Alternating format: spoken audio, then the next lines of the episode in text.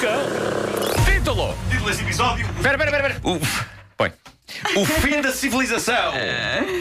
Só. E estava escrito. Ah, bem, Foi ótimo. É um bom título. É um bom É um título. bom título. É um bom Parece uma título coisa simples. profética. You got my civilização estava escrito. É isso. Bom, cenas da vida familiar num sítio da América, ali como quem vai para a Flórida, chamado Palm Beach Gardens. Uma senhora de ar respeitável, 58 anos de idade, foi apanhada pela polícia a conduzir o carro em círculos à volta de uma casa. Isto, à partida, não é propriamente um crime. O que terá tornado isto um caso de polícia era o facto de existir um homem a correr desesperado à frente do carro.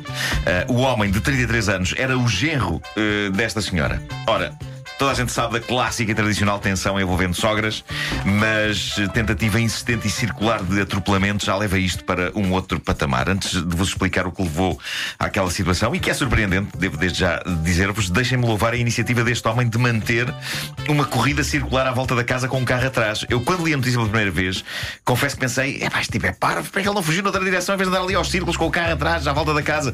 Mas se pensarem bem, faz sentido. E aproveito para deixar aqui esta explicação, caso vocês ou algum dos nossos ouvintes se vejam um dia nesta situação e tenha a sogra a tentar matá-lo por atropelamento. Correr em círculos obriga a que ela nunca vá tão depressa com o carro como se ele estivesse a correr numa linha reta. Numa linha reta, ela rapidamente acelerava e matava. Certo? É, pá, é por isto Obrigado por isso, obrigado por isso. É São é dicas valiosas. público. Sempre a aprender, público. sempre a aprender. pela dica. Uh, dicas, dicas. Bom, uh, aliás, uh, ele, ele consegue, na verdade, mais possibilidades de sobreviver ao carro assassino da sogra se mantiver uma corridinha à volta da casa. Eu penso, penso nestas uh, questões. Bom, esta perseguição interminável em círculos à volta da casa foi o culminar de uma série de horas de ataque da sogra ao homem. Ela tinha começado por levar ovos com ela até à casa e tinha estado algumas horas, de acordo com a notícia, a bombardear a casa e alguns carros da vizinhança com ovos. Uh, para isto durar horas, a senhora ou levou muitos ovos ou fez uma gestão cuidada dos ovos que tinha no ataque. Mas é incrível como é que se passa de ovos para tentativa de homicídio por atropelamento. Eu acho que é um passo brusco, devia haver qualquer coisa intermédia. É, não é? Eh, acho que sim. Seja como for, há uma razão para isto estar a acontecer e não é nada que estejam à espera. A razão que fazia a sogra estar com uma fúria homicida perante o genro era porque, segundo ela, o genro tinha arruinado a relação dela com a filha. E porquê? Porque o genro tomara a iniciativa de confessar à esposa de que estava envolvido num caso com a mãe dela. Oi. Mãe, Sim, sogra e genro tinham um caso que aparentemente estava a correr bem, até que ele, tolhido pela culpa, decidiu dizer à esposa: Querida, eu e a tua mãe temos um caso. E a tua mãe também é um filme. E de acordo. sim, sim. E de acordo com a sogra, isto arruinou a relação bonita que ela tinha com a filha. Uma Não- relação bonita se baseada percebe, na mentira, não se percebe. na Oh, mentira e mas na agora- ignorância. mas- mas agora a questão. Mãe e marido eram amantes.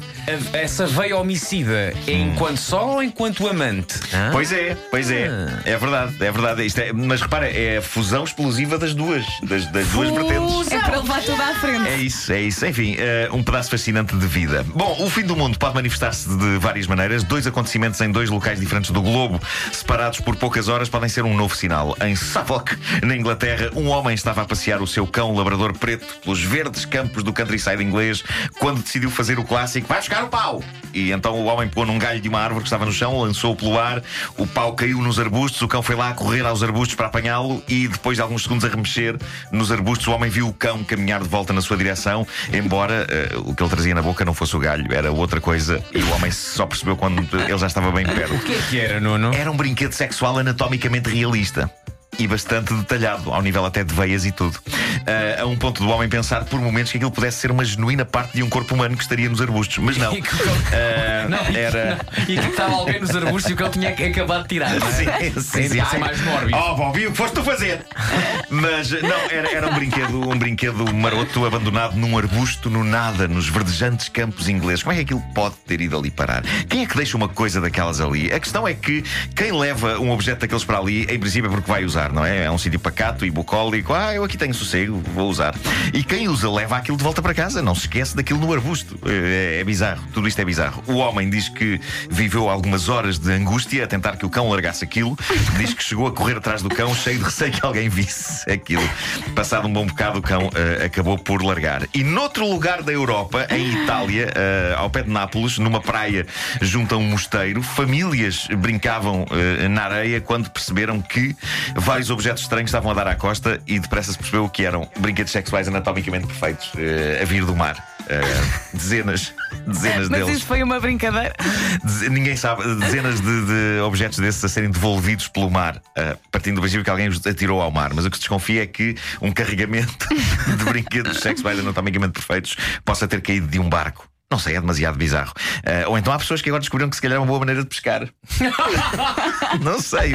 Se calhar- há peixes que. Ah, que é aquilo? Mas se os peixes não ficaram com Eh, eles, pois é, se calhar pois não é. funciona. É demasiado bizarro. A praia foi fechada, as famílias que lá estavam foram convidadas pelas autoridades a irem para casa enquanto se procedia à apanha dos instrumentos vibratórios de prazer. A tradicional apanha do dildo, não é? Claro. fundo, a tradicional apanha do dildo. Está portanto, na algo- época, não é? Está na época. Algo se está a passar no mundo porque isto não é normal. Oh diabo, o que é isto aqui debaixo da mesa?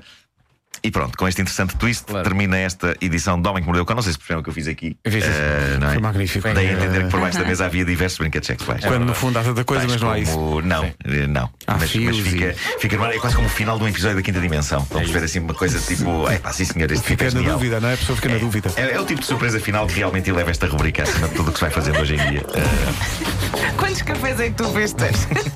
Pois são umas, não sei, deve ter dormi mais horas hoje. Deitei- Estás Já com agora. Foi, foi daqueles dias em que eu me deitei às 10 e tal. Acabemos numa nota séria. Não abandona o seu dildo. Não, é pá, definitivamente não.